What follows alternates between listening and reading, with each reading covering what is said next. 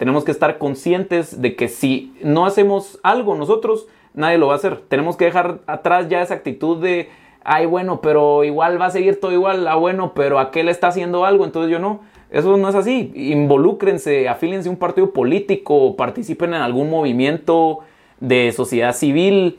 Como dije, emprendan, tengan sus negocios, sean públicos con sus negocios. A mí me encanta eso, muchachos.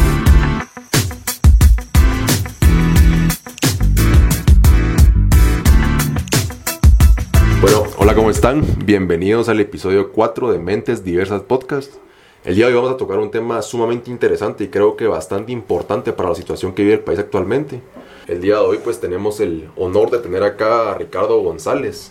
Pues Ricardo es estudiante actualmente de ingeniería empresarial, ¿verdad? Aparte de esto, entre las cosas destacables es que Ricardo es un joven que se involucra bastante en la política, es bastante activo en estos medios, realmente le gusta mucho pues involucrarse y, y poner su grano de arena a la situación del país y actualmente pues es parte del movimiento cívico nacional como analista político. Así que, bienvenido Ricardo, es un gusto tenerte acá. Muchísimas gracias a ustedes por el espacio, mucha. Qué chilero que, que, haga- que hagan esto, porque sí es necesario. Cuando Sí, Sí, la verdad, es- la intención de este podcast siempre ha sido compartir mensajes importantes, compartir información importante y qué mejor de primera mano un tema que realmente no solo ya los jóvenes no nos metemos, sino que en general todo el país nos está metiendo. Sí. Y tal vez eh, a, a modo de empezar la conversación, eh, quisiera que nos contaras un poquito como que cuándo empezó este gusto tuyo hacia la política o cómo, cómo eh, empezaste a meterte, como que ahorita estás participando en este movimiento cívico, pero me imagino que siempre has estado como que pendiente de las noticias, eh, viendo lo que está en la actualidad, como que qué está pasando actualmente en el Congreso, en el gobierno. ¿Cómo empezó ese, no sé si es algo familiar o si es algo solo tuyo? Mira, es curioso porque mm, yo te puedo decir que un interés activo que yo haya tenido en la política no empezó hasta hace un par de años. Es cierto que, eh, cada lo mencionaste, mi familia desde siempre, muchas conversaciones que se han tenido y por un montón de cosas, siempre se ha hablado mucho de política. O sea, nosotros sí hablamos de política en la mesa, se tocan temas así. Y por eso siempre los comenté y digamos de cierta forma estaba medio informado, pero realmente no, no me interesaba mucho, tampoco me, me ponía yo a investigar ni nada. Pero sucedió algo y es que eh, cuando bajé TikTok, yo empecé a subir unos TikToks y no subía nada de política, yo subía cosas X, ¿sí? contenido, Contenido chistoso, normal, ajá, normal. de que, ajá, que sube cualquiera, que sube cualquiera. Pero cabal eh, fue en 2020, eran las elecciones estadounidenses, eh, de, sí, los Trump, Biden y todo. Sí. Y mira, por alguna razón mi TikTok se empezó a llenar de contenido de, y de estadounidense. Realmente no era política de Centroamérica ni de Guatemala, pero se empezó a llenar de eso. Y que sí, pues al final me, me interesó un montón. O sea, yo, puta, yo miraba, yo me informaba, yo miraba qué, qué, qué estaba pasando. Y a raíz de eso me empecé a involucrar bastante, empecé a comentar en mis redes, a Instagram, subía posts, me acuerdo a veces dando mi opinión sobre algunos temas. Y después ya fui migrando más obviamente a lo que me compete más a mí como guatemalteco, que es ver y entender la política de Guatemala.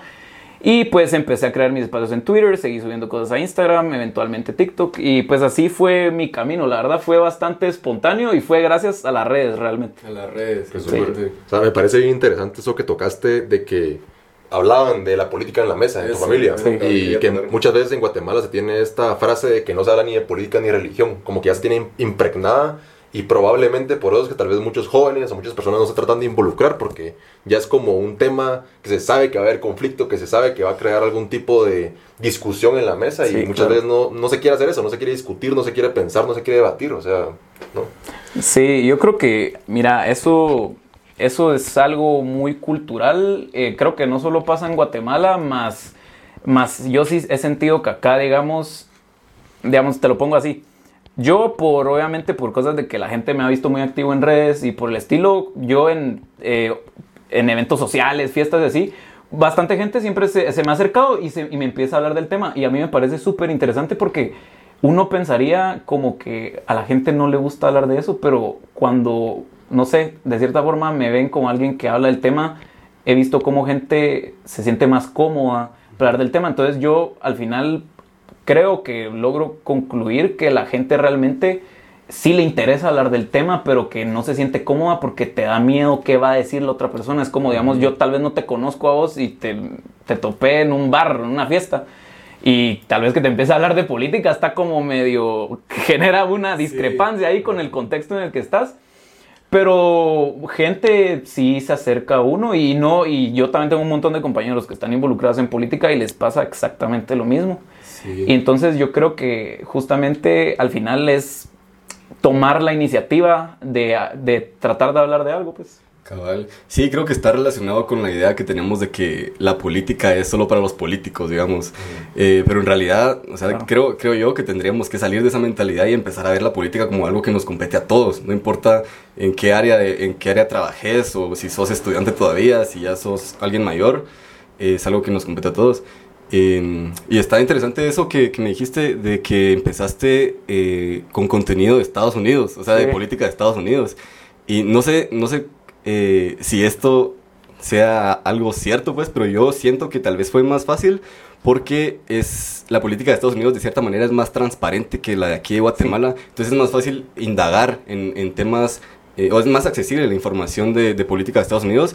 Y por eso también es, es, una, es una barrera que existe aquí en Guate que, que la gente no se mete tanto a política porque por ejemplo eh, eso que ahorita que estábamos hablando antes de empezar el episodio que se está pasando una propuesta de, al Congreso para que sea en las elecciones haya, haya, listas abiertas. Yo no, la verdad es que no, lo vi por suerte, pero no es algo que me haya caído, que es algo que no es, no es una información que se alcance fácilmente, pues ese, tipo de propuestas. Entonces, siento que también es otro, otro impedimento la, la, falta de información que hay o, la, la, dificultad que tenemos para acceder a esa información. ¿Cómo ves tú que tal vez estás más, más metido en eso? ¿Ves que sí es, es difícil encontrar esa información o...? Sí, mira, digamos, tomando de base que mencionabas los Estados Unidos y pues por mi experiencia también lo puedo decir, y es que acá en Guatemala es muy complicado porque primero tenemos en Estados Unidos que cuando es un año de elecciones, por ejemplo, en Estados Unidos el mundo se cae, o sea, el mundo, no Estados Unidos, porque cuando, cuando algo pasa en Estados Unidos que es de suma importancia, va a haber un cambio de presidente, va a haber algún cambio fuerte, alguna ley, eh, o algo por el estilo, la noticia es mundial, o sea, no es una noticia local. Y lamentablemente acá en Guatemala creo que muchas de los medios convencionales que tenemos tienen lazos muy, muy cercanos con la clase política y de cierta forma sí se ve que hay una... Hay, hay como cierta influencia de la política hacia ellos para que al, al menos la información no sea tan transparente. Y aparte, en Estados Unidos tienen una diferencia y es que no, la gente no está tan, no tiene tanto miedo de involucrarse a la política. y hablan de política. Y es más, por eso yo te decía, yo cuando me empecé a informar sobre el tema de las elecciones estadounidenses, no crean que yo, a mí en TikTok o en las cosas que miraba me salían videos de Biden o de Trump. A mí me salían jóvenes hablando y dando su postura sobre le voy a Trump porque sí, le voy a Biden porque tal. Entonces, realmente la gente sí estaba activa y apoyaba a su candidato y apoyaba ciertas ideas y todo. Entonces, yo creo que es un, es un tema también muy cultural. Allá está más abierto a eso. Allá hay una cantidad de organizaciones civiles, privadas, enorme para apoyar cualquier tipo de cosas, o sea, desde... Incluso, incluso figuras públicas también, o sea, no tienen miedo de, de, dar su postura política y es algo que sí se nota bastante aquí en Guatemala, o sea, el simple hecho de que está el paradigma de que tu voto es secreto, o sea, yo no sé de dónde salió eso, pero no debería ser tan secreto, porque al final si, tú, si vos tenés una postura ideológica, no tendría por qué darte miedo eh, decirla. Y también creo que parte de ese miedo está por lo que habíamos mencionado antes, de que, de que o sea, la gente no está dispuesta tanto a escuchar, sino que solo eh, va a pelear, como que tiene una, una ideología bien, eh, bien a los extremos, digamos. y, y, por eso se dan de las peleas, como que no, no se da ese, ese, esa discusión. ¿Ibas a decir algo? Sí, lo que mencionabas de los extremos, que al final es lo que a los políticos les conviene, ¿no? Separar a la población en segmentos, eh, que se peleen, que haya conflicto para realmente que los pocos bondades que hay, porque en Guatemala lo que pasa es que eh, una gran cantidad de la población no vota. Entonces es el gran problema que hay ahorita. Entonces, los dos millones de personas que votan ya están demasiado distribuidos entre ellos, ya están demasiado segmentados. Entonces gana la persona que no es la que representa a todo el pueblo, pero es la que tiene esa pequeña cantidad de votos mayoritaria, ¿no? Entonces, realmente se está dando ese problema y lo que mencionabas, o sea, la importancia de ser esa agente de cambio, tal vez, de ver a un joven que pues se está involucrando en política, entonces tal vez hay otros jóvenes que querían hablar de eso, no se atrevían a hacerlo, pero al ver ese ejemplo, pues empiezan a hablar más personas y es lo que necesitamos. Y creo que en realidad el político corrupto lo que desea es que las personas no hablen, es que las personas se queden calladas, porque al final no quiere que es como que lo que está haciendo se expanda, aunque la realidad esté ahí a la, a la vista de todos. Y muchas personas no, no hablan simplemente por el miedo a lo que pueda pasar, ¿no? Sí. Sí. Y relacionado a eso de... Bueno, quiero, quiero llevar la conversación a... ¿Cómo crees vos que podríamos aumentar esos espacios de, de discusión? Digamos, por ejemplo, también estábamos hablando ahorita, eh, vos, o sea, tu figura en Twitter, la verdad que es bastante. O sea, sí tienes unos tus buenos seguidores en Twitter. y hace, hace unos meses hiciste un Twitter Space eh, donde sí te, sí te llegaron un montón de personas. Entonces, ¿cómo ves estos medios para, para incentivar el diálogo? Porque a mí la verdad que Twitter Space me parece una herramienta fascinante. Porque mm, ahorita nos vas a decir cómo funciona, pero yo tengo entendido que vos como moderador podés eh, abrir el micrófono uno por uno. Sí. Entonces ahí te estás obligando a escuchar lo que está diciendo la otra persona en vez de como los típicos debates entre comillas que hay ahorita que ni siquiera son debates, pues solo son argumentos fijos contra argumentos fijos y solo se crea una pelea. Pero creo que este, este, estos medios eh, sí nos están obligando como jóvenes a de verdad escuchar y no tener miedo a a solo escuchar palabras que nos puedan indicar que algo es de izquierda o alguien es de derecha y, y, solo atacarlo por eso, sino que verdaderamente escuchar las necesidades y las propuestas por otro lado. Y tal vez si nos puedes contar un poco qué pasó. Ajá, ¿qué pasó? Ah, porque es bien interesante ese Ah, caso. lo del Space. Lo del Space. Vale, primero voy a hablar sobre lo primero y de ahí comento del Space. Mira, a mí me encanta el tema de las redes, obviamente por mi experiencia con lo, cómo comencé mi vida activa en la política. Y aparte porque yo estoy totalmente convencido que las redes sociales y más que nada nuestra participación ciudadana en las redes sociales es el principio del fin de la clase política que se ha mantenido gobernando de forma corrupta desde hace 20 años. Porque ahora, antes era fácil, porque sin redes yo tenía poder, yo era amigo de los, de los medios, de los periódicos. Yo lo único que tenía que hacer para que tu voz no se escuchara era decirle, mira, eh, subí el precio de eso a algo impagable o simplemente no le des espacio a esta persona y se acabó, tu voz se moría. Ahora yo en Twitter, en TikTok, en Facebook, en Instagram puedo de gratis dar mi opinión, puedo agarrar mi teléfono, grabarme hablando y subirlo y si la gente le gustan mis ideas y les parece que vale la pena eh, compartirlas, lo van a hacer. Y va a llegar a miles de gente, si no millones, como lo han logrado un montón de influencers que hablan de política.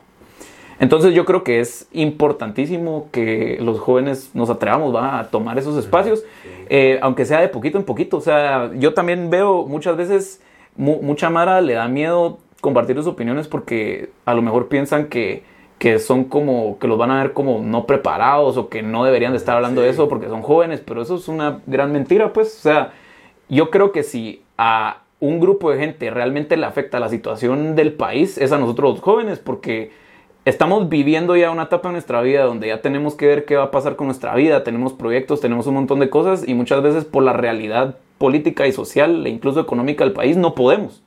Porque, son, porque nos debilitan todas las cosas que salen del poder político, ¿verdad? Entonces, si a, si a alguien nos les compete cambiar las cosas, es a nosotros, nosotros. involucrarnos. Claro. Y, y, va, sobre lo del de space de Twitter, eh, va, lo que pasó fue que la, yo, bueno, somos estudiantes de la UFM, somos sí, somos sí. de la Marro, y la Marro a principio de año hizo una campaña de publicidad bastante controversial, donde sí. básicamente tomó... Eh, era una sátira. Sí, era una sátira, era una ah, sátira, justamente... Inspirada en... En, en, las pancartas socialistas, socialistas sí, de, soviéticas. Cabal, justamente eso era, era, tomaron arte comunista, por así decirlo, y trataron de hacerle una sátira apropiándolo a un mensaje más liberal. Uh -huh. Entonces eh, fue un escándalo en las redes. Sí. En el país entero. En el país entero. Y, y, y, así, en paréntesis, me parece chistoso porque mucha gente lo vio como algo negativo. Yo realmente al principio, cuando lo vi, también lo vi como algo negativo. Y de ahí me acuerdo que justamente en el space que hice se metió una una chava que es muy buena en temas de marketing y, y Ah, hace sí. campañas así. La escuché, y, buenísima. Sí, y buenísima, me encantó su intervención, fue, fue de las que más me gustó. Y ella justamente dijo, miren, es que realmente no importa qué piensen ustedes al respecto, fue una campaña de marketing totalmente exitosa. Todo el país está hablando de eso. Nada más capitalista Nada que... Sí, o sea, realmente, Sí, sí. pero mira, al final Funcionó. Se habló de la. Sí, se puso en boca de muchos ah, el nombre de la universidad. Sí. Entonces, yo veo el, la revuelta en las redes sociales, especialmente en Twitter, y, veo miles de opiniones. Entonces, yo hablando con unos de mis amigos, que también tuiteros, eh, les dije, mucha, debería, estaría bueno que hagamos un space para ver qué piensa la gente, porque yo miro que muchos dicen algo y de ahí dicen otra y de ahí, y es un tema complicado, entonces a ver qué piensan. Entonces yo lo empecé. Yo ya había hecho un par de Twitter Spaces hablando sobre otros temas del país.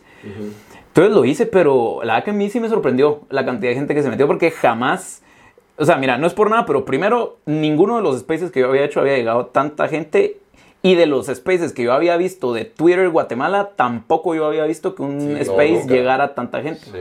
Entonces yo dije, puchica, qué buenísimo eso. Y se metió, como te digo, se metió gente profesional, se metió esta chava, se metió, mm, se metió gente de Cuba a hablar, empezaron a hablar sobre la situación en Cuba, porque obviamente tenía que ver por el socialismo, y todo eso.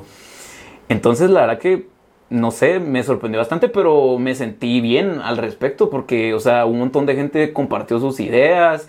Y otra cosa que me encantó de eso fue que si uno escuchó todo el, el- el live, eh, realmente fue algo bien ameno. O sea, no hubieron Sí. insultos, nadie se metió a decir nada malo. Obviamente hubo gente que dijo, mira, no estoy de acuerdo con eso para nada, pero tal y tal cosa. Y, y es que justamente esos son los diálogos que Sí, se tienen que tener. Justamente eso, eso iba a mencionar, que en esos espacios lo curioso es que la gente se comportaba Sí. bastante amena con los otros comentarios. O sea, escuchaba la opinión y trataba como que argumentar, no simplemente tapando la otra idea o negándola, sino dando su argumento en, en contra o a favor de eso mismo, ¿no? Entonces, Sí. está bien interesante la verdad. Siento que esto de la mano con la plataforma que se está usando y lo que sé de las redes sociales, de que probablemente se ven gente profesionales, pero la audiencia grande probablemente eran jóvenes. Sí, era joven. Y nosotros entendemos que las redes sociales son nuestra propia voz. Y alguien, digamos, nuestros papás, nuestros abuelos están acostumbrados a que básicamente había que gritar Cabal. para que te pusieran atención. Y nosotros ya sabemos cómo bajar esa grada y decir la manera de hacerlo bien, preparado y tener algo lleno para poder transmitir el mensaje. Sí, Justamente. Y también, ajá, con lo que decís, se vio en este space que, como decís, hubieron eh, opiniones bastante diferentes y, y sí hubo gente que argumentó en contra de otros, de otros Claro. eh, comentarios.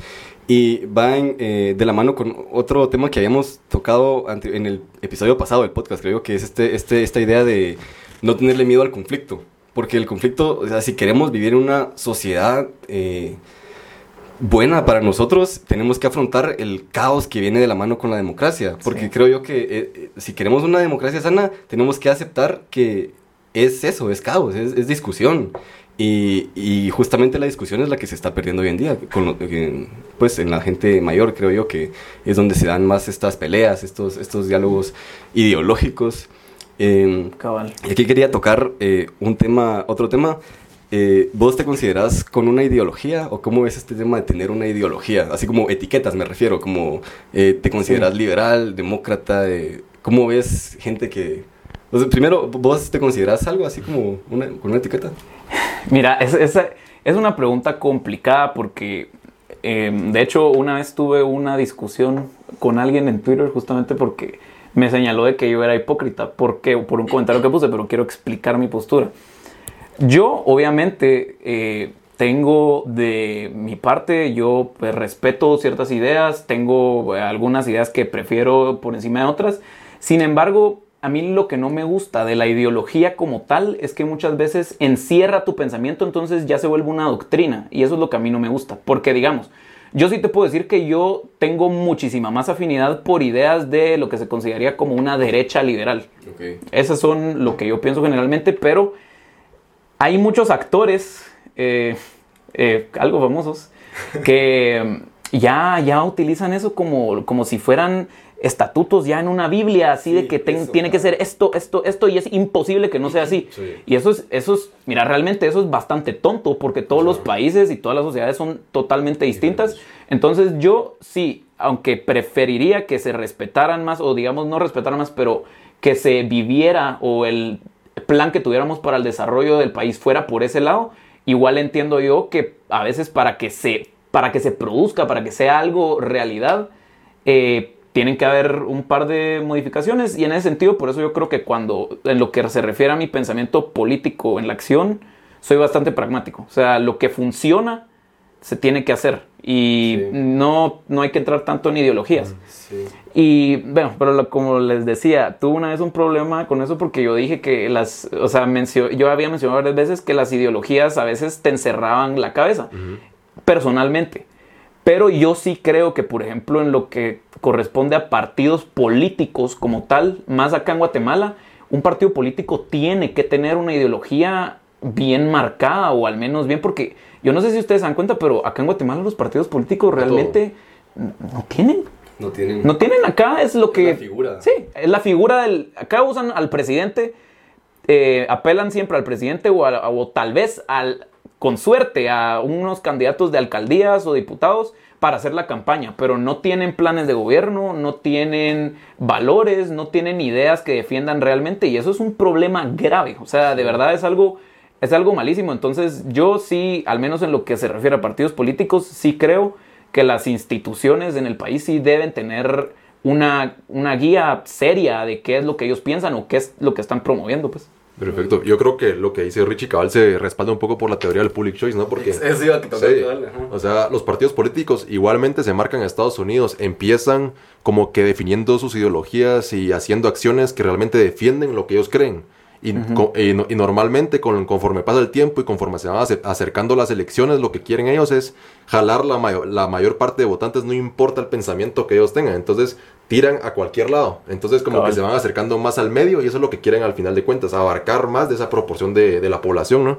Pero, pero sí, justamente con lo que decías me surgió una pregunta interesante, eh, ya que mencionas que has tenido como que experiencias, has tenido conferencias con gente de otros partidos o con gente del gobierno, ¿crees que en Guatemala hay ideologías demasiado fuertemente marcadas que ya ni siquiera podés opinar en contra de ellas? ¿Crees que sí como ideologías bien marcadas y que hay gente que realmente no, no está abierta a, escuchar la opinión de otras personas? ¿O si hay como que esa amplitud para hablar en esos, en esos foros de, cualquier tema o aspecto? ¿no? Mira, yo creo que eh, eh, una ventaja de estos, digamos, al menos en los foros que yo he pa- participado hablando con otros jóvenes o donde incluso han habido figuras ya me- meramente políticas, son bastante amenos. O sea, obviamente siempre te vas a topar con gente que tiene pues ideas bien marcadas. Y realmente eso no tiene nada de malo. Yo creo que incluso yo en algún momento si he tenido algún intercambio de ideas con alguien, he mantenido mis puntos y mis creencias y esa persona también, con todo respeto. Y pues a lo mejor me puedes convencer de algo, yo te puedo convencer algo a vos. Pero, pero sí, yo creo que realmente sí existe, sí existe una... Y yo, bueno, lo digo en la vida real, tal vez en las redes sociales es un poco más complicado porque obviamente cuando hay gente que se esconde detrás del anonimato y que al final escribir es mucho más fácil que hablar, eh, el diálogo sí puede ser un poco más agresivo. Pero yo, yo de hecho pensaría que en los espacios que se arman justamente para dialogar, el diálogo sí termina siendo bueno, pues porque la gente sí quiere compartir sus ideas. El problema es que estos espacios son muy reducidos, casi no hay. Ese justamente es el problema. Por- Porque si hubieran más, a lo mejor muchísima más gente participaría y nos daríamos cuenta que sí hay algo que se puede hacer en torno a, digamos, sanar nuestra democracia, ¿va? Sí, yo solo quería hacer un comentario rápido. Que me, me gustó, cabal, esa, esa relación que hiciste con el Public Choice, Sergio. Porque uno de los máximos influyentes de la escuela de Public Choice, que es James Buchanan, eh, cabal dice esto, que, eh, que está relacionado con tu postura de, de pragmático, se podría decir. Que como hay que ver en realidad, eh, la política es, eh, es política sin romanticismos. O sea, teniendo en cuenta que, ok, sí, conocemos modelos económicos que funcionan, que en teoría funcionan muy bien, modelo austriaco, modelo, no sé, de libre mercado, eh, pero al final son modelos y no hay que salirnos de esa, de esa idea de que son modelos, es una, como que, es, es un intento de replicar la realidad. Entonces, eh, también es cierto que la gente actúa racional y racionalmente, como lo querrás ver, y la escuela de Public Choice justamente trata de esto de, de aún cuando las personas actúan no acorde al modelo, crear un sistema para que todos, todo funcione Claro. pese a estas actitudes. Y, o sea, también quería tocar este, este tema entonces, de que la gente tiene esta idea de que va a venir una persona, no una institución, sino que es un político el que va a venir a deshacerse de la corrupción. Entonces creo que de eso es lo, de lo que nos tenemos que ir deshaciendo y va, a- va acorde a tu comentario de que los partidos políticos sí tienen que tener una ideología. Eh, porque, y esto es algo que sí tienen bastante los gringos, eh, que sí es un Sí. poquito envidiable, que ellos no confían en personas, sino que confían en su sistema. Y creo que tal vez eso, eso es lo que nos hace falta, confiar en un sistema, no en personas. No, estás, mira, estás totalmente en lo correcto y yo no podría estar más de acuerdo con esa idea. Y yo siempre pongo el mismo ejemplo. Y es que, pónganse a ver, si uno se pone a revisar la historia de los partidos políticos en Guatemala, ningún partido ha durado 20 años, más de 20 años. Ninguno.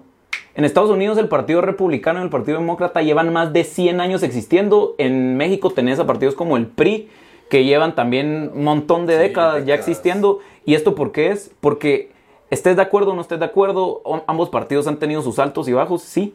Pero son partidos que tienen una, primero, tienen una institucionalidad seria y aparte tienen un plan de cómo quieren que sea su país. Entonces la gente confía en ellos. El republicano tiene sus ideas, el demócrata tiene sus ideas y ya la gente vota.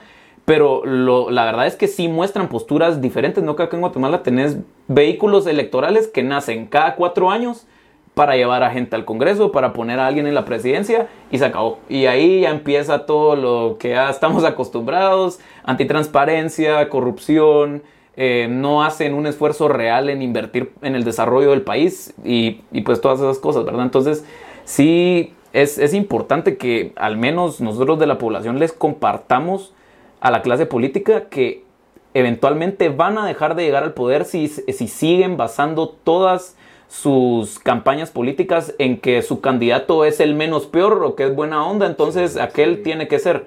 Eso no es así. Y no, eso es algo que nos va, nos, nos ha destruido y nos va a seguir haciendo muy mal si no, si no cambia. Sí, sí, la verdad que no, no, nos- o sea, no sé cómo hemos llegado a estar tan establemente con esto, con esta mentalidad, porque Sí. la verdad es que no nos ha ido tan mal. Sí, no. O sea, podríamos estar mucho peor, podríamos ser una Nicaragua, Venezuela, eh, y eso es lo que nos, nos espera si seguimos con esta mentalidad. Sí. sí. Eh, el otro día estaba escuchando, un, bueno, estaba leyendo un ensayo que tenía una postura un poquito libertaria, pero, pero me pareció interesante. Y creo que sí tiene bastante sentido esto. Que en realidad la corrupción es un problema inherente al Estado. Entonces lo que proponía este, esta persona eh, es que mientras exista Estado, va a existir corrupción. Eh, puede que sea cierto, no sé qué pensás vos, pero Sí, o sea, lo que proponía entonces era como que reducir la esfera de acción del Estado para reducir entonces la corrupción. Y digo, podríamos hacer esto, pero en Guatemala no es que el Estado sea tan grande tampoco. O sea, yo creo que no, no es un Estado tan grande como en algunos países nórdicos de Europa, tal vez. Pero lo que tenemos que hacer es que el poco Estado que tenemos, que tenga instituciones fuertes. Que eso es, creo yo, que nos hace, nos hace falta. ¿Cómo podría hacerse un, un buen, un buen paso a, a reforzar estas instituciones gubernamentales? No sé, como tal vez... Sí, no sé, No, sí. reforzar el sistema democrático o algo. Sí, te, te entiendo. Mira, bueno, primero también quería mencionar que mencionaste lo de el Estado en Guatemala y su tamaño. Y yo también considero que Guatemala, hay que hacer la distinción porque es importante. Guatemala no tiene un Estado grande ni presente, porque el Estado de Guatemala no tiene el alcance eh, de organización para llegar bien a todos los sectores del país. Lo que tiene el Estado de Guatemala lamentablemente es una burocracia demasiado grande y totalmente innecesaria en algunos casos. Entonces, obviamente, eh, cuando nosotros le damos más espacios al Estado para que intervenga acá, intervenga allá, intervenga allá, eh, empiezan nuevas secretarías, nuevas dependencias y obviamente corrupción. Por eso, digamos, a mí me da un poco de risa que hay un montón de sectores eh, que ah, la verdad que inflan muchas veces a la gente que lo sigue porque no tienen tanto apoyo, pero que pretenden que al Estado hay que darle el control del agua y de la luz y de la comida y, o sea, yo no sé, mira, si no funcionó con la educación, ni funcionó con la salud, no funcionó con nada más, yo no sé por qué la gente tiene la idea de que va a funcionar con servicios que son literalmente básicos, para la supervivencia de cualquier ser humano. Ajá. Entonces, yo creo que realmente todo esto está en, en el fortalecimiento de las instituciones y mejorar nuestra democracia, en, en involucrarse, que la gente pierda el miedo de participar en política y empezar poco a poco a tomar espacios adentro de la política y lo más importante que es renovar la clase política, porque yo creo que acá en Guatemala, más allá de todo lo que han hecho nuestros políticos en temas de corrupción y en temas de, de robar y todo eso, es que le han quitado la esperanza a todos los guatemaltecos de que algo se puede hacer y que hay un cambio que es posible. Y yo la verdad, yo pienso que sí es. Es difícil, obviamente, y toma tiempo, pero yo creo que la única forma de hacerlo es involucrarse, tener ideas, compartirlas y animar a la gente a que lo haga, ¿verdad? Porque sí, sí se pueden hacer cosas, pero así como es difícil la situación ahorita, va a ser difícil y pues requiere bastante valor y mucho esfuerzo para lograrlo. Sí. Justamente con lo que mencionabas, eh, bueno, ¿Crees? Tengo dos preguntas. ¿Crees que los jóvenes actualmente realmente si se unen y realmente si pues empiezan a crear y empiezan a informarse un poco más de la política en Guatemala tienen ese poder de, realmente decisión en la política guatemalteca actual? O sea, si tienen como que esa, esa fuerza para influir realmente en las decisiones que se toman? ¿O crees que como que ya todo está cooptado, ya todo está como demasiado, demasiado rígido, está el sistema ya para, para poder ayudar o poder mejorar en algo al país? realmente? O sea, ¿cuál es tu posición actual? Y, y realmente, otra pregunta tenía, ¿cuáles crees que son los tres como que aspectos que actualmente están dañando a la política de Guatemala, o sea, al sistema? Ya que estamos hablando de política o esclavitud, si realmente se puede hacer algo, ¿cuáles son esas tres cosas que crees que se tienen que cambiar ya? O, o realmente, como decía Dani, pues a lo que vamos es a muchos partidos de derecha se les ha dado la oportunidad y realmente no han aprovechado esa oportunidad. Entonces, tal vez las personas dicen, le echan la culpa y dicen, bueno, es, la derecha la que está causando el problema, votemos por la izquierda, sin saber que realmente tal vez esto va a causar un problema mucho mayor. Entonces, ¿cuáles crees que son esas tres cosas también? Eh, va, mira, primero respondiendo a lo de los jóvenes y en relación mucho a lo último que dijiste, y esto no lo digo yo, esto acaba de pasar. Eh, pasó en Perú, pasó en Colombia, pasó en Chile los jóvenes decidieron quién era el presidente, el presidente. En las, en las últimas elecciones de esos países fue el voto joven el que llevó a los presidentes al poder. Son presidentes eh, públicamente, abiertamente eh, izquierda. de corte bastante socialista. Y pasó justamente por lo que decís, a muchos gobiernos de derecha o de una derecha algo tibia se les dio la oportunidad de estar en el poder, no hicieron absolutamente nada por la gente y obviamente la gente en su desesperación los sacaron porque obviamente los candidatos por los que votaron son altamente populistas, les ofrecen cosas que simplemente no son verdad, pero cuando vos tenés a alguien desesperado y que de verdad ya no sabe qué hacer, a un pueblo que se está muriendo de hambre, que no tiene oportunidad de trabajo, realmente esas mentiras del populista es a veces lo único que te queda. O sea, y, y es un error, claro, caer en eso, es un error terrible y ojalá que a todos esos países no se los lleve la gran como pasó con Venezuela y como pasó con Cuba.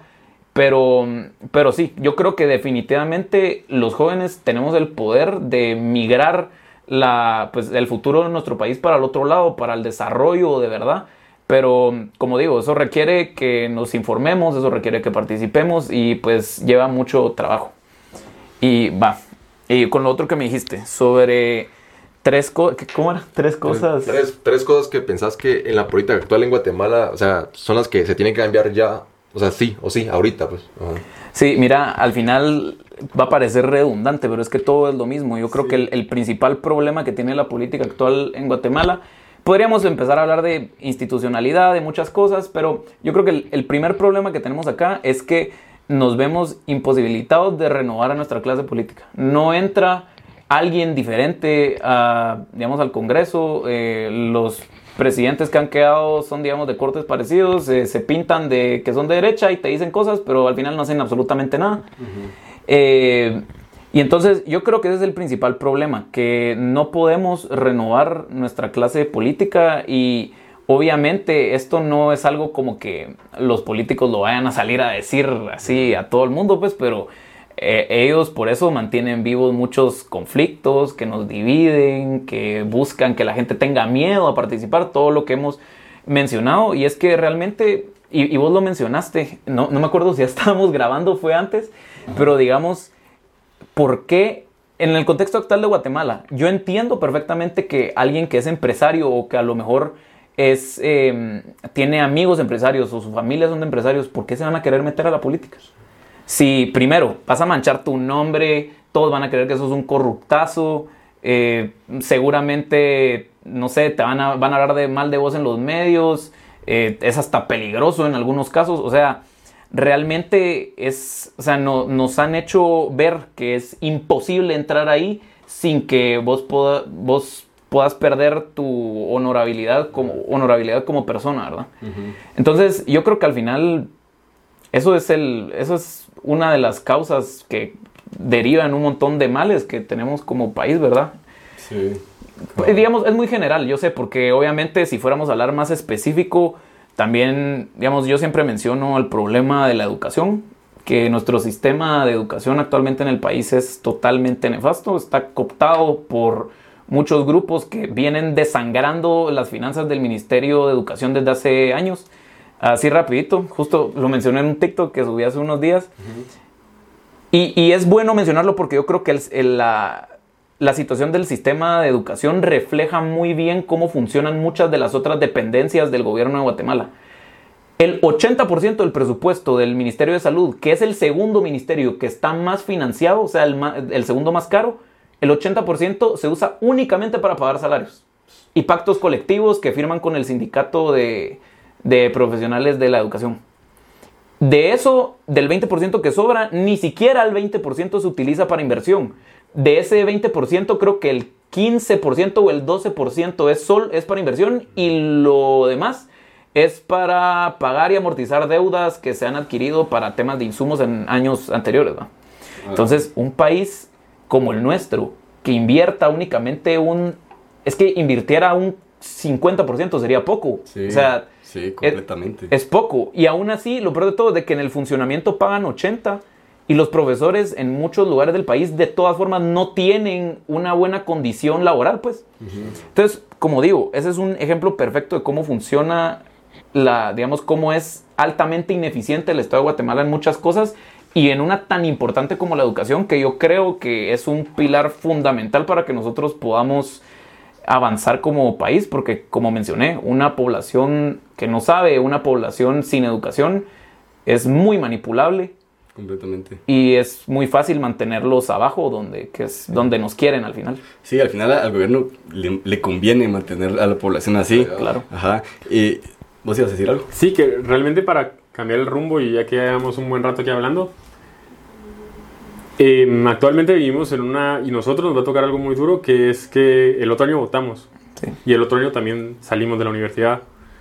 Entonces el otro año literalmente vamos a decidir qué va a ser el resto de nuestra vida profesional. O sea, al menos el inicio vamos a escoger cuatro años donde son los más duros para cualquier persona que salga de la universidad y nosotros vamos a ser encargados de escoger. Claro. Y realmente qué postura tomar em, es algo muy complicado y más ahorita que ha habido mucha inestabilidad con los candidatos. Y realmente, pues más de eso, ¿qué opinaban ustedes de ver los diferentes tipos de candidatos? Pues ahorita tenemos algo muy reciente que levantó el boom, la verdad que casi a nivel mundial, que es personas como Bukele o como Neto Gran aquí en local, que son influencers No, o políticos. Otra figura política que a mí me parece súper interesante lo que está pasando, Javier Milei en Argentina, en. Sudamérica. Sí, claro. Sí. Que, ajá. No, y por lo mismo, pues, dar como una rúbrica o una guía para todas estas personas, porque pues a la larga nos van a ver jóvenes, de qué hacer ahorita en este próximo año que nos va a tocar escoger el resto de nuestra vida, básicamente. O sea, si fracasamos en estos cuatro años que vienen, Sí. nos va a costar un buen levantarnos más que hoy en la mañana, Como- entonces... ajá, como lo veo yo es que igual, o sea, tendríamos que no ver a las personas, porque ca- caeríamos en lo mismo, sean personas de izquierda o de derecha, por ejemplo, Javier Milei. Yo estoy segurísimo que más de, o sea, la mayoría de personas que siguen a Milei no entienden muy bien lo que está diciendo, solo, solo, están, solo están siguiéndolo por, por su euforia, digamos, por su... Es una por figura su muy- Emoción, por su emoción. Entonces tal vez estamos cayendo en la misma demagogia, del mismo populismo y... Y lo que, hace, lo que hace falta, por ejemplo, quería tocar un- una cosa de la educación también que va relacionado con esto, porque lo que hace falta es que las ideas que están que, que son buenas, digamos, según nosotros, eh, sí lleguen a la población. Por ejemplo, eh, mucha gente cree que, que en Suecia, digamos, eh, que es un país que tiene, se caracteriza por ser con un Estado bastante grande, eh, que el Estado es el que da la educación. Pero en realidad, o sea, el Estado es el que la financia, pero no es el que la controla. y vamos a lo mismo, caemos en que el Estado es ineficiente a la hora de controlar servicios tan básicos Sí. como la educación. Ahí eh, funciona con un sistema de vouchers, creo. yo. Entonces, Sí. en realidad es algo, es algo muy fácil de comprender y lo único que hace falta es que esas ideas lleguen. Por ejemplo, cómo funciona el sistema de vouchers es que el Estado es el que paga eh, como que un, un- por cada estudiante, cada municipalidad, digamos, paga la escuela dependi- dependiendo del estudiante que, que se asigne a esa escuela. Entonces igual se crea esta competencia y se crea un, eh, un buen sistema educativo financiado por el Estado, pero controlado por instituciones privadas. Entonces, eh, yo creo que en estas, o sea, como que lo que tendríamos que hacer eh, en las elecciones es que esas ideas lleguen de alguna manera. Puede ser redes sociales, puede ser, no sé, foros. Por eso está tocando lo de los políticos influencers. Igual aquí en Guate tenemos, no sé cómo se llama este ministro o diputado, el Moreno Calvito. Aldo. ¿no? No, Sí. Aldo. Aldo, Eh, Aldo. Sí, que justamente él ahorita está haciendo bastante bulla aquí en Varios. Guatemala. Sí. que es que realmente tal vez esperando y confiando que, que- esperando y confiando que es una transparencia la que están teniendo en las redes y realmente sí se nota que sí es realmente su criterio porque eso es una característica importante de las redes Sí. más como que a la larga no importa qué tanto intentes falsificarte media vez estés publicando videos o fotos se va a ver quién sos tú o sea se te va a ver en la cara que estás la honestidad con la que estás haciendo las cosas y entonces Sí. por eso mi postura era más como de, ¿qué opinan ustedes de que si esto es algo correcto? O sea, si es la transparencia que nos puede llegar a tener algo positivo. Yo personalmente creo que está bien que los políticos pues hablen abiertamente en redes sociales así, pero también creo que es algo peligroso, ¿no?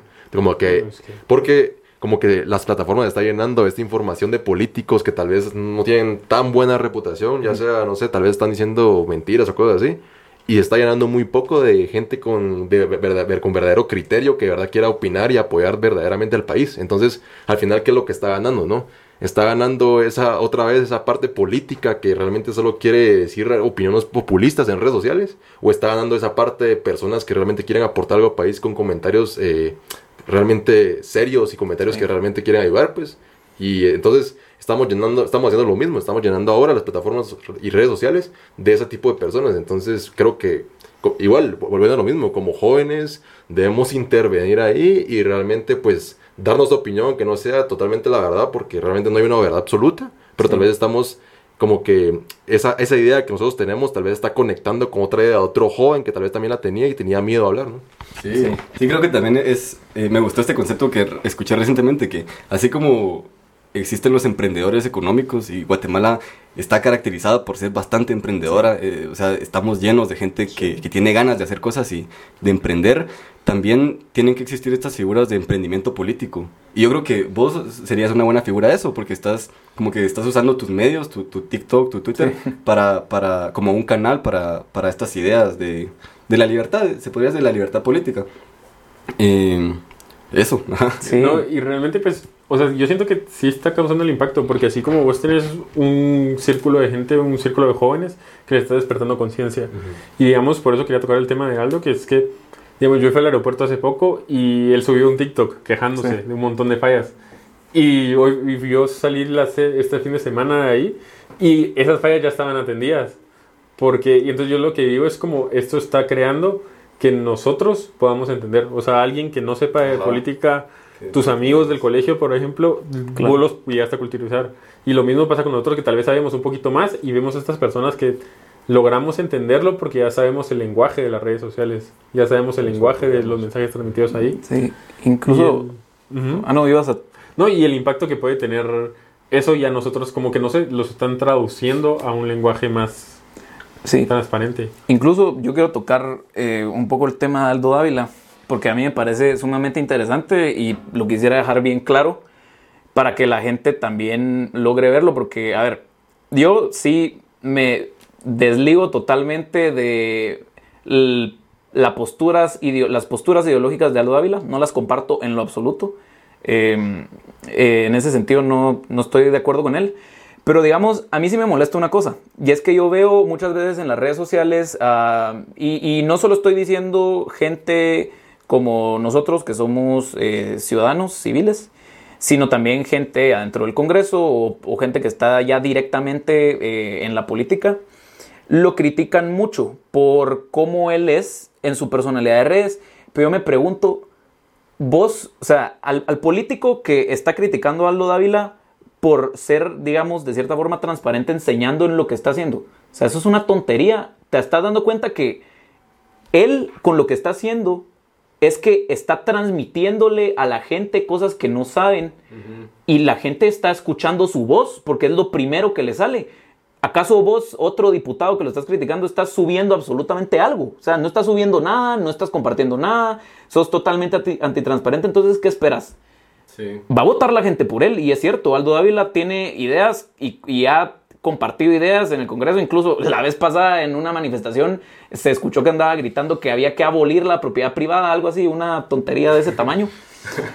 Pero él está hablando y él está conectando con la gente porque está usando esos espacios y muchos políticos no lo están haciendo. Entonces, yo creo que esa es parte también de mi motivación y de la motivación de muchos otros que se involucran en política y es que tenemos que ayudar también nosotros a liderar o a sacar la voz de esas otras personas que están de acuerdo con nuestros ideales, pero que realmente no tienen dónde, porque desde la política adentro del Congreso no hay un liderazgo real que represente nuestras ideas, pues. Sí, Entonces, sí, al menos en fuera redes. Una cámara, un Sí, búnker adentro del Congreso. Y en general es la tendencia que hay en- a nivel mundial. O sea, yo siento que es algo que tal vez los guatemaltecos estamos un poco más atrás, pero es eh, todo esto de descentralizar las cosas. Cabal. Y eso es lo que estamos logrando, y eso es lo que se está logrando.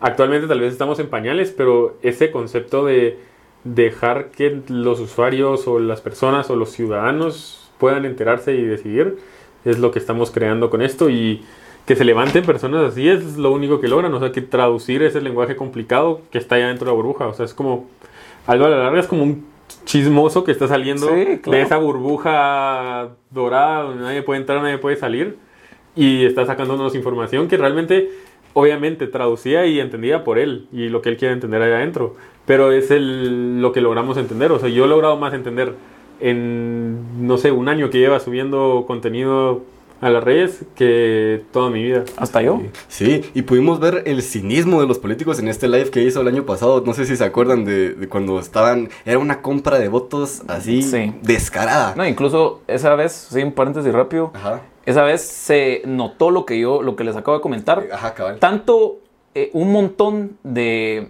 gente involucrada en política que es abiertamente de derecha eh, y gente también política, incluso yo también lo hice, felicitaron la labor del diputado Aldo Dávila Ujú. porque realmente lo que estaban haciendo en el Congreso era una barbaridad. O sea, se estaban pasando de descarados y que él hiciera ese live, de cierta forma, le dio, hizo que la población se diera cuenta qué estaba pasando dentro del Congreso porque la transmisión la cortaron.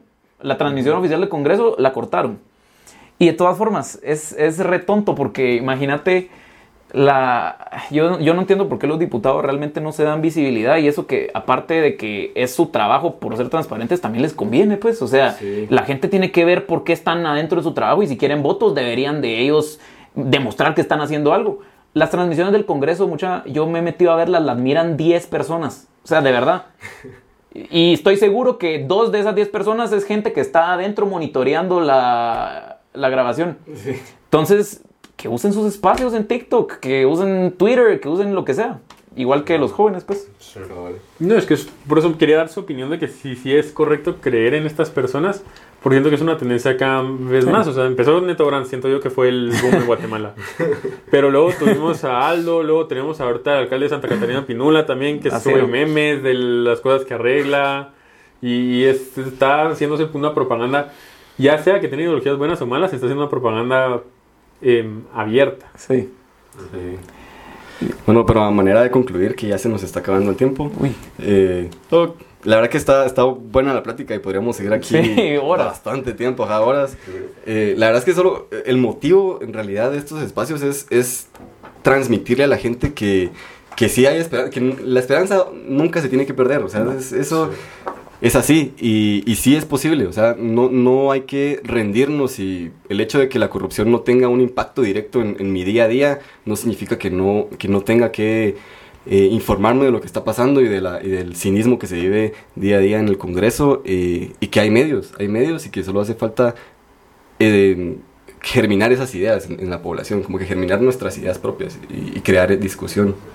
Sí, yo también quería opinar un poco de eso, que resignarnos es lo peor que podemos hacer ante la situación que está pasando actualmente en el país. Yo creo que como jóvenes, pues podemos ser esa voz, tenemos como que ese poder de cambio. Ya sola- solamente con nosotros cambiar nosotros mismos creo que ya hacemos mucho por el país, porque Sí. si simplemente nos resignamos a, a estar en el estado que estamos actualmente, pues eso va a pasar, no va a pasar nada y va a seguir, y el poder va a seguir en manos de gente que realmente está muy cómoda en su silla porque no hay nadie más que venga y diga, bueno, debatamos, debatamos estas ideas, debatamos esos argumentos, porque yo creo que esa sería una solución más factible y realmente creo que lo que está haciendo no es correcto. Entonces, si simplemente nos quedamos callados, no se va a lograr nada, creo yo, en el país. Y quería preguntarte, así como mensaje final, ¿qué mensaje darías vos a, a esos jóvenes que tal vez están escuchando hoy? O sea, ¿qué mensaje darías para que sean esa gente de cambio en el país o realmente que se involucren en esto, no? Sí, miren, yo les empezaría diciendo a, a todos, y es lo que siempre comparto también, que primero lo que vos mencionabas, de verdad no hay que perder la esperanza, pero también hay que entender una cosa. Está en nosotros, únicamente en nosotros, en nadie más, la responsabilidad de trabajar para conseguir el país que queremos. Y sí, existen un millón de maneras en las que nosotros podemos ayudar al país emprendiendo socialmente, políticamente, con negocios. O sea, yo invito a la gente que de verdad si tienen proyectos que los, que los hagan, que los compartan con sus amigos, que no tengan pena de empezar algo y de involucrarse, porque yo se los puedo prometer que si nosotros empezamos a tomar conciencia ahorita como jóvenes y de verdad nos ponemos la meta de trabajar en un país mejor en diferentes ámbitos, lo vamos a lograr. Y a los políticos corruptos que están hoy metidos en nuestro sistema político, se les va a acabar la fiesta, se les va a acabar.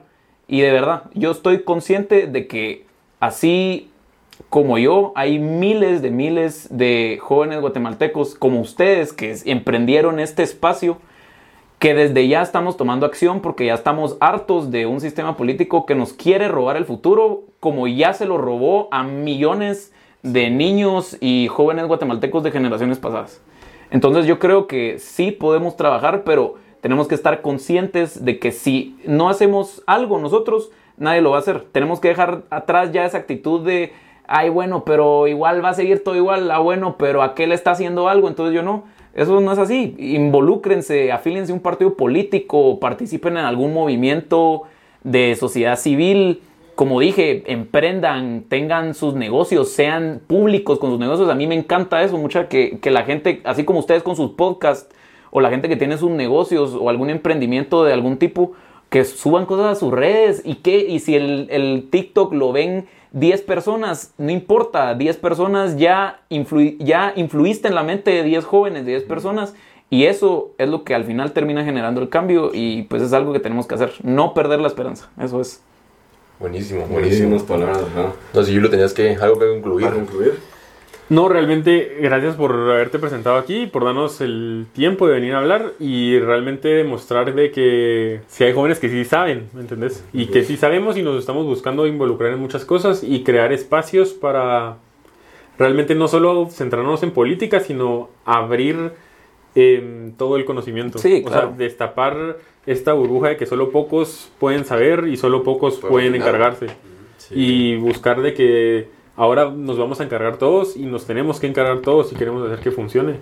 Y la claro. verdad, felicidades por lo que estás haciendo y esperando que te vaya bien en todo esto que viene y, y pues esperar que todos logremos algo bueno y pues esperemos el otro año Sí. que se note realmente si logramos hacer algo con un Primero, impacto. Primero Dios. Y sí, yo igual les quería agradecer mucho a ustedes y felicitarlos también, como ya los felicité, que de verdad es importantísimo que tengamos esos espacios para platicar de todo, como vos decís, de política, de tecnología, de deporte, de, de negocios. Es necesario porque muchas veces en muchos lugares la educación le ha fallado a mucha gente y yo creo que por medio de las redes hay un montón de gente que está empezando a conocer cosas y es importantísimo. Sí, sí, es importante agilizar la mente, como Sí, que sí, con todo. ser una mente activa, no tener miedo ni a construirse ni a deconstruirse, Sí, o sea, como que cabal. ver otras ideas y aceptar que las tuyas están fomentadas en algo falso tal vez, Eh, y sí, pero creo que esa es una buena, buena despedida de este episodio, Eh, esperamos que tengan una, una- un buen resto de semana y eh, nos vemos en el siguiente. Gracias.